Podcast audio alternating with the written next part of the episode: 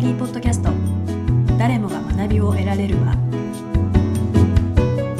皆さんこんにちは。アカデミーヒルズの高橋です。今回はライブラリーで活動するメンバー主体のサークルメンバーズコミュニティの中から個人事業研究会の代表木村直義さんのインタビューをお届けします。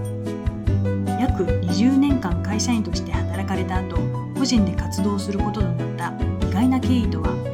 そしてメンバーズコミュニティを立ち上げたこれまた意外な理由を本音で語ってくださいました。個人で働く良さまた大変さとはどんなことなのでしょうか。ぜひお聞きください。今日はメンバーズコミュニティ個人事業研究会の代表の木村直義さんにメンバーズコミュニティの活動からの気づきですとか個人のキャリア組織に属さず活動されることの良さもしくは大変さなどについてお話をお伺いしたいと思います。私はアカデミーヒルズライブラリー事務局の熊田です。木村さん本日はどうぞよろしくお願いいたします。よろしくお願いいたします。はい。先ほど私メンバーズコミュニティという名前を申し上げたんですが、こちらはメンバーによるメンバーのためのメンバー活動、まさにメンバーの自主サークルになります。と2007年ぐらいにスタートさせたんですけれども、最初から活動してくれている一つに木村さんが立ち上げてくださった個人事業研究会があります。というところで最初にですね木村さんにあの自己紹介を兼ねてあのご自身のキャリアなどについてお話しいただければと思います。木村さんよろしくお願いいたします。はい、えー、よろしくお願いいたします。木村直義です、えー、私はもともとですね、えー、大型コンピューターのプログラムの開発の会社に入りまして、いわゆる汎用機って今言われてた、まあもう昔の話ですけど、えー、プログラミング、主にアセンブラーとコボルで開発して、あとはシステムの運用管理ですね。大型コンピューターのバックアップとかしていました。で、その頃にですね、ちょうどですね、コンピューターが、あの、いわゆるパーソナルコンピューターって出てきて、えー、PC の8001ですとか、MZ の80とか、そういうようなですね、昔々コンピューターが出てきて、どうもこれからはコンピューターの時代じゃないかなというふうに考えて、上司にですね、その汎用機ばっかりじゃなくてコンピューターをあのやったらどうかっていう話をしたら、まあまあ木村君、それはまた後の話だから、今のうちはこのシステムの運用をやってくれっていうことで、まあ、あの、いわゆる炎上という場所にですね、行ってはプログラムを書いて、その炎上を鎮めるっていう仕事をずっとやっていました。で、その頃にですね、ちょうどですね、もうこんな毎日のように呼び出されてはプログラミングしてですね、やってたので大変だということで言ってたらですね、あの前のバイト先の上司がですね、コンピューターの会社、まあパソコンショップなんですけど、コンピューター販売する会社を立ち上げるから来ないかって言われたんですね。で、ああ、じゃあそういうことだったらということで、まあ、いわゆるパソコンショップに、まあ、転職しまして、そこでですね、パソコンの販売をずっとやっていたっていうところですね。で、そのパソコン販売をすると、当然のことながらお客さん、当時パソコン使いこなせる人なんてそうそういないので、え、パソコンの教室が欲しいということで、まあ、あの、パソコンショップでいろいろ聞きに来られたお客さんにいる、まあ、使い方を教えてたんですけど、まあ、本格的に、えー、教室にしようということで、教室の立ち上げに携わったんですね。で、そうこうしてるうちにですね、いろいろな資格を取っていきました。まあ、パソコンの資格はそうなんですけど、いわゆるあの、ワードプロセッサーの資格ですとか、表計算の資格ですとか、で、その頃ちょうどネットワークの資格っていうのも出てきまして、ネットワークの資格取ってる人って日本で本当に数人しかいなかったので、その資格を取って、そのパソコン教室をやっていたんですね。で、えー、ところがですね、そのパソコンショップの経営がちょっとおかしくなってきまして、携帯電話にシフトしようと。ちょうど当時携帯が流行り始めたので、パソコンじゃなくて携帯だよねっていう話になってきて、それだと私いらないですよねっていうことで、ちょうど、あの、もうやめ、やめちゃってから転職活動を始めたんですね。で、えー、たまたまですね、ちょっと外資系のですね、コンピューターの、あの、まあ、いわゆるハイエンドっていうところなんですけど、ハイエンドのコンピューターの教室をやってる会社があって、えー、そこで入社しました。で、この時にですね、ものすごいカルチャーショックといいますか、今までガチガチの日本の会社だったのに、外資系になると、外資系ってこんな違うんだっていうですね、ものすごいカルチャーショックがありまして、例えばあの、パソコン教室、日本でやってたパソコン教室の場合はですね、自分で机の配置とか変えるんですけど、外資系の会社に行くとですね、パソコンの配置を変える専門の人がいるんですね。で、パソコンの配置を変えたりすると、なんでお前はそんな仕事をしてるんだと。それは、あの、君の仕事っていうのは、ハイエンドのコンピューターの教育の仕事をしてるのに、机の配置っていうのは、あの、その人がいるから、その人に任せなさいっていうことを言われて、ええー、っていう、日本だと何でも自分でやらなきゃいけなかったっていうところがですね、もうこう、あ、こういうふうなシステマチックなんだっていう考え方になってたんですね。で、それでしばらくはですね、その、まあ、いわゆるカルチャーショックの中で仕事をするんですが、今までその以前いた、まあ、日本企業ですと、自分がトップだとずっと思ってたんですけど、その外資系の会社に行ったら最下位なんですよ。自分がどんなにすごいと思ってても、ものすごい最下位であるっていうのが分かったのと、えー、カルチャーショックですね、ものすごくシステマチックに考えるんだっていうカルチャーショックが 本当にありまして、そこでもう必死になって勉強したという経緯がありますね。で、えー、そのうちにですね、だんだんあのコンピューターでビデオ配信っていうのができるようになってきた時代になったんですね。で、あの、私がその外資系のコンピューターのか、あの、教える教室の会社に行った時に、5日間、あの、コースがあるとすると、お客さんって4日目のここだけ聞きたいっていうのに、5日間受けなきゃいけないんですよね。それはどうよっていうことで、じゃあ、ビデオで3分から5分の動画にして、それをお客さんが組み合わせて、勝手に授業をこう受けられるようにしたらどうだまだ YouTube なんてない時代ですね。で、そういうようなことを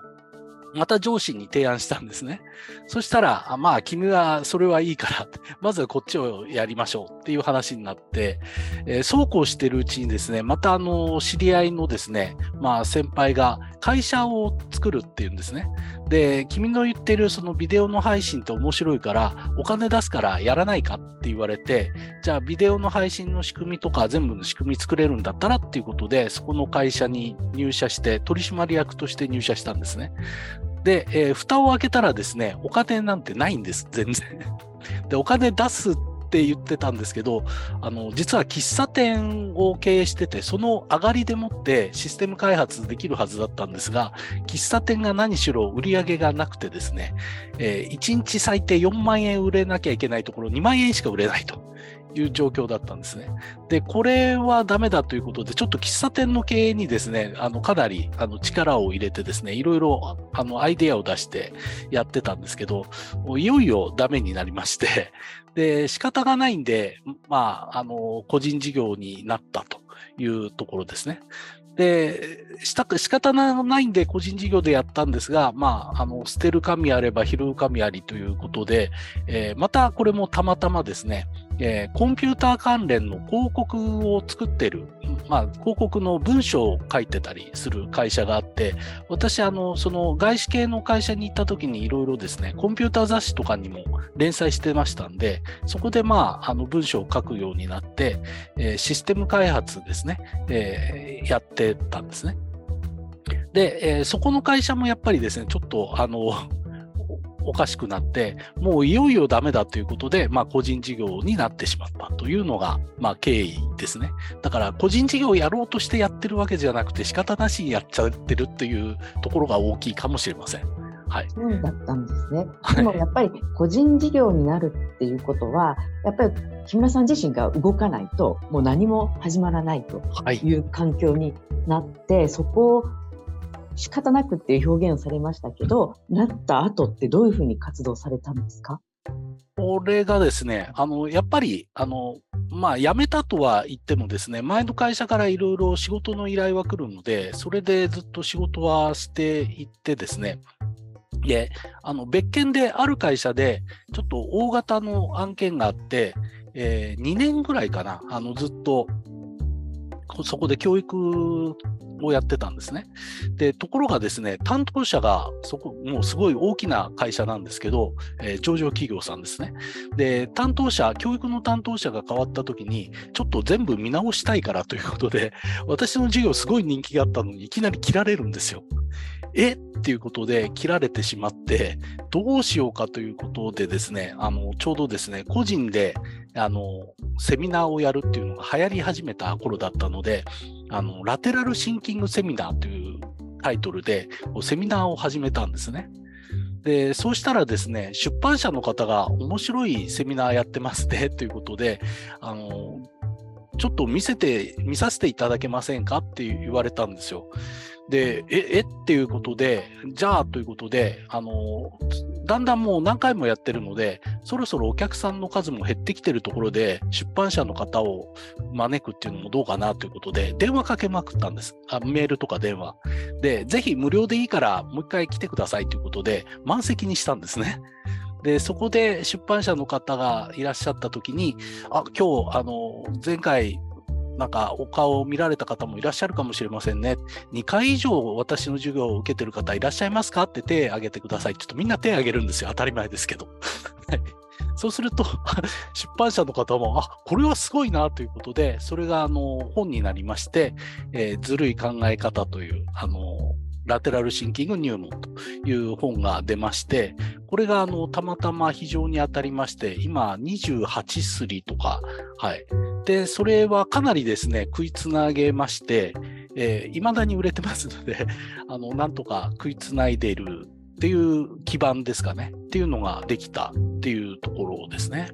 あの今、そのラテラルシンキングっていうのを始めたっていうことなんですが、ええ、このラテラルシンキングっていうのは木村さんオリジナルですよね。いや、あの、実はですね、エドワード・デボの先生って、あの、まあ、イギリスの心理学者の方がいらっしゃいまして、えー、もう1960年代に、えー、発表っていうか、知らせていただいて、えー、日本ではですね、1970年代に田子明先生が、あのいろいろこう頭の体操という本を出されて、それで日本に広く知られている手法ですね。で、なぜか最近そういったラテラルシンキングとか水平思考っていうのがですね、あのすごくマイナーになってたので、ちょっと復活させようということでやったら、たまたま当たったという、そんな感じです。なんか今、木村さんの話を伺ってると、一番最初の会社でも、その今から汎用機ではなくて、あのパソコンが来るんじゃないかっていうことだったりとか、あの外資の時もそのセミナーをこう、こぎ、小さく切ってこう打っていったらいいんじゃないかとかって。で今回のそのラテラルシンキングもこうちょっと下火になってたところがちょっと復活させたらいいんじゃないかっていうようなすごく先を読むなあなんていうのを感じたんですがそれはそうそうなんですか？って木村さんはそういうこうやっぱり先を見ながらこう活動するですか？えー、先を見ながらというか、歴史を見ながらといいますか、過去こうだったから、現在こうだったら、将来はこうなるんじゃないかという予測はします。ただ、その予測っていうのは絶対当たるかどうかっていうのは分からないので、うん、えー、どなただったか、経済学者、あの、忘れましたけど、あの、大体予測は当たらないって言って言ってます。はい。で、当たった試しがないと。だから当たら当たるのも八景、外れるのも八景で、たくさんあの手をこう広げておくといいというところですね。そのうち1個が当たった。今ちょっと紹介してもらったのはあの当たった木村さんの予測が当たってるよねみたいな。あたまたまですね。はい。その裏にはもっともっとたくさんのこうアイデアがあって、その中でこう数打ち当たるではないですけれども、はいはい、あの数打っていく中でこう当たっていくものも出てくるっていうことなんですね。そうですね。もう外れたもの数知れずということで、はい。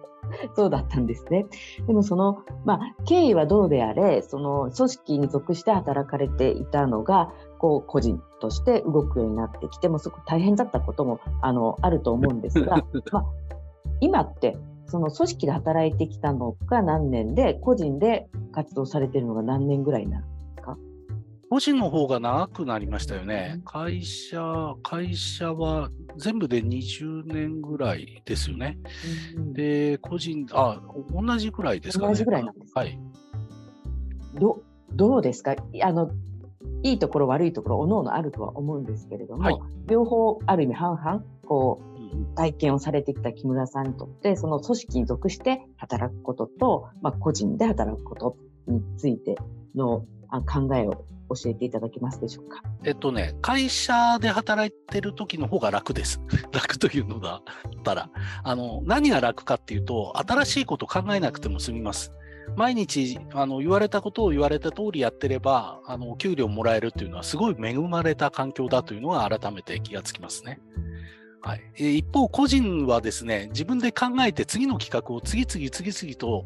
あの動かしていないと、仕事がですね、全部休日になっちゃうんですね。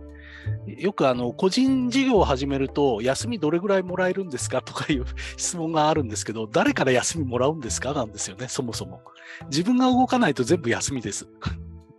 っていうところです。はい。休みっていうことは給料は入らないですからね。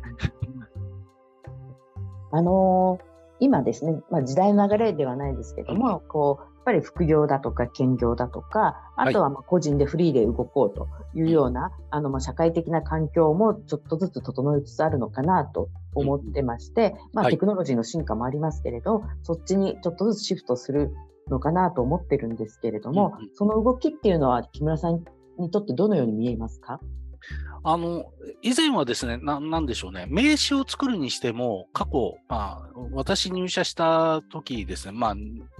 時代からすると、えー2000年ぐらいから全然変わってきてまして、2000年ぐらいって名刺作るにしても名刺作れなかったんですね。で、今はどこどこ、あの、プリントサービスとか、名刺100枚とかね、あの、発注すると1週間で出てくるんですよね。で、昔はあの、そんな名刺すら印刷できなかった。で、個人で、えー請求書発行っていうのはえらい大変だったんですよね。だから何人かでチームでないと会社って運営できなかったんですが、ほぼ一人で請求書はできますし、えー何かしら企画書とか見積書とか全部作れるんですよね。で、これあの IT 系の、まあ、テクノロジーの進化でもありますし、最近ではさらにですね、AI ですね。あの AI 技術を使って文章を勝手に作ってくれますから、あの0から1っていうのは人間がやんなきゃいけないんですが、1から10ぐらいは作ってくれるので、あとはリファインしていけば、今までの10分の1ぐらいの力で済みますから、過去、その名刺作るのにも5人ぐらい必要だった。今、文章を作るのに10日かかってたのは1日でできるようになったということで、1人でかなり仕事できるようになってるんじゃないかなと思います。はい、ありがとうございます。そう思うとですね、と木村さんがまあ個人事業研究会を立ち上げたのが2007年とか8年になるんですけど、そねはいその頃って本当に個人事業主って、あの、例えば税理士さんですとか、うん公認会計士さんだとか、そういうあの侍業の人がなるものみたいないい要するに印象が強かった時代にこう個人事業研究会を立ち上げたのってやっぱ先見の明があるななんて私自身思うんですけれどもその立ち上げようと思ったきっかけについてお話しいただけますか？はい。えーまあ、立ち上げのきっかけ、ちょうどですね、えーまあ、個人事業って言いますか、一人で仕事ができるんじゃないかっていう人が増えてたっていう時代でもありますし、えーいろいろ私自身がですね、あんまり人付き合いが良くないので、えー勝手にシステム的にですね、人付き合いを強制的にする仕組みっていうのを作りたかったんですね。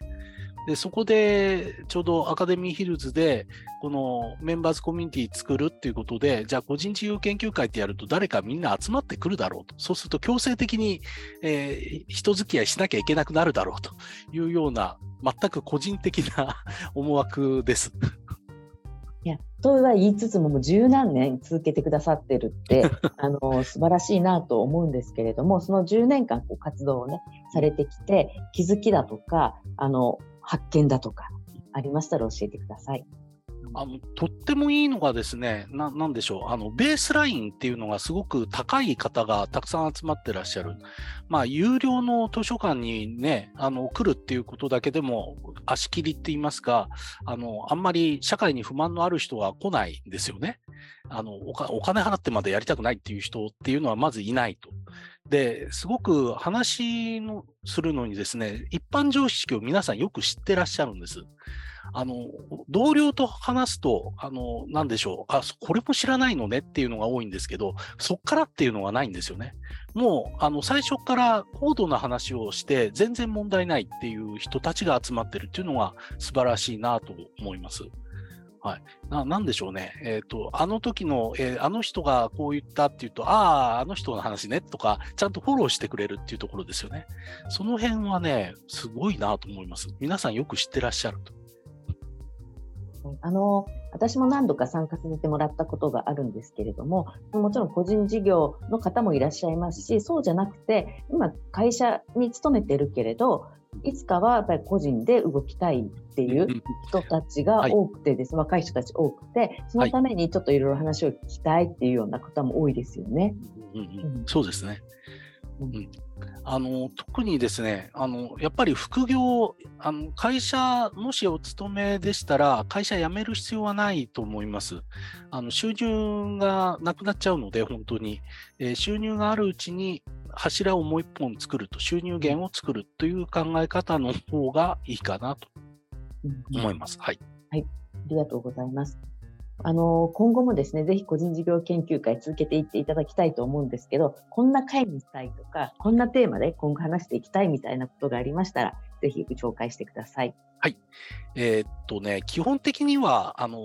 個人事業っていうと発想勝負になるので、そう今、フラッシュブレインっていうトラップを使った発想ゲームがあるので、これをちょっと復旧させたいなというところがあります。あとは、あの、毎回毎回テーマを決めて話そうと思ってるんですけど、テーマがですね、決まってから発表してですね、そのテーマに対して集まった時には旬が過ぎてることが多いので、もう雑談でその時聞きたいことを話せればいいかなという方針でいこうと思ってます。はい、ありがとうございます。そのあのフラッシュブレインについてちょっと簡単に紹介してもらってもいいですか、うんはい、えー、フラッシュブレインですね。普通のトランプを使ったゲームです。あの、特殊なトランプを使うと手に入れるのに時間がかかるので、多分普通のトランプでしたら、海外行っても、例えばニューヨークに行ったとしても、ハワイにいたとしても、どっかのコンビニ行けば売ってるんですよね。で、このトランプのマークに従って、例えばハートが出たら違うえー、用途を考えなさいとか、スペードが出たら逆転を考えなさいとか、クラブが出たら大きくしたり小さくしたり考えなさいとか、ダイヤのマークが出たら何かをくっつけなさいって考えなさいと。で、それをですね、テーマ、例えばこう書籍っていうテーマ、本っていうテーマがあったら、本について大きくしたりとか小さくしたりとか、本に何かをくっつけたりとかっていうのを30秒以内に発表してもらうというゲームですね。で、大体5人ぐらいであのやると結構盛り上がって、いろんな発想ができて面白いですよっていうゲームです。はい、ありがとうございます。はい、あの、個人事業研究会、大体2時間ぐらいあのややってるんですけれども、はい前半がそういうテーマ皆さんでワイワイとあの話として、後半はフラッシュブレインで盛り上がるっていう感じですよね。そうですね。はい。あの私もフラッシュブレイン参加させてもらったことあるんですけど もうなかなかアイディア出てこないんですけども木村さんがあと何秒です何秒ですって言われるとですね、もう無理やりでも何か言葉にするんですよね。で言葉にしちゃうとそれなんでそうしたのか理由言わなきゃいけないかこじつけでも何でもあの理由言っちゃうんですそれはすごいやっぱり不思議だなってね時間制限って大切だななんて、はい、あの実際に参加して思ってしまいました。はい、まさにそうですね。はいで木村さん曰くそれを何度かやってると自然にではないですけどふとこう違うことを考えようと思った時にアイデアが浮かんでくるよって言ってくださっているのでぜひ私もね頑張ってフラッシュブレイン続けていきたいなと思っております。ぜひぜひ、はい、はい。そうですね。あのー個人事業研究会はですね、2023年度は奇数月に開催をしておりまして、うん、と次回は9月になります。はい、160回目なんです。定例会160回ですね。はい。どうも長い間本当にありがとうございます。あの今次回のテーマはあのインボイス制度についてみんなであの話し合いましょうということなんですが、多分またあのいろんな話題がこう入ってきて、はい、あの広がっていくのかなと思っております。はい、あのライブラリメンバーの方は皆さんご参加いただけますので、あの次回9月の個人事業研究会の定例会には参加していただければと思っております。はい、はい木村さん、こ本日はどうもありがとうございました。はい、どうもありがとうございました。個人事業研究会はライブラリーメンバーであれば誰でも参加できます今は会社員だけれどいつか個人で活動してみたいメンバーと情報交換をしたいという方はぜひご参加いただければと思いますまた木村さんが書かれた本「ずるい考え方」の詳細は概要欄にも記載しておりますのでこちらもぜひご覧くださいそれではまた次回もお楽しみに。ライブラリーポッドキャスト誰もが学びを得られる場。